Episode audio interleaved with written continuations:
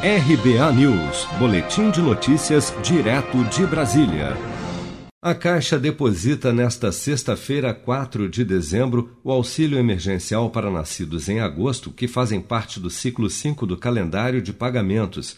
Nesse grupo serão beneficiados cerca de 100 mil trabalhadores informais cadastrados pelo aplicativo da Caixa, inscritos no CAD Único, que ainda têm a receber parcelas do auxílio de 600 reais.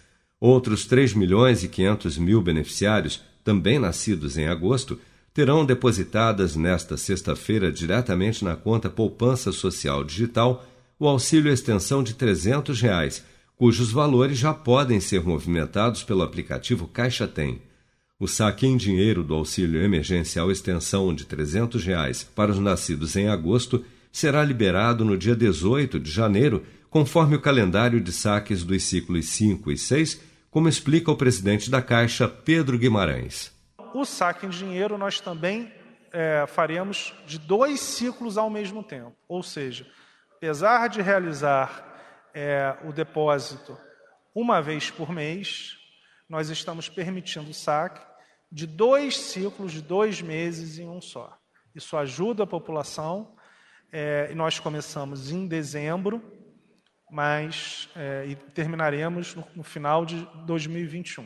No próximo domingo, dia 6, será pago o auxílio emergencial extensão de 300 reais para 3 milhões e 500 mil beneficiários nascidos em setembro, que fazem parte do ciclo 5 do calendário de pagamentos. Também terão o benefício depositado diretamente na conta Poupança Social Digital no próximo domingo cerca de 200 mil trabalhadores informais também nascidos em setembro, cadastrados pelo aplicativo da Caixa e inscritos no CAD Único, que ainda têm a receber parcelas do auxílio de 600 reais.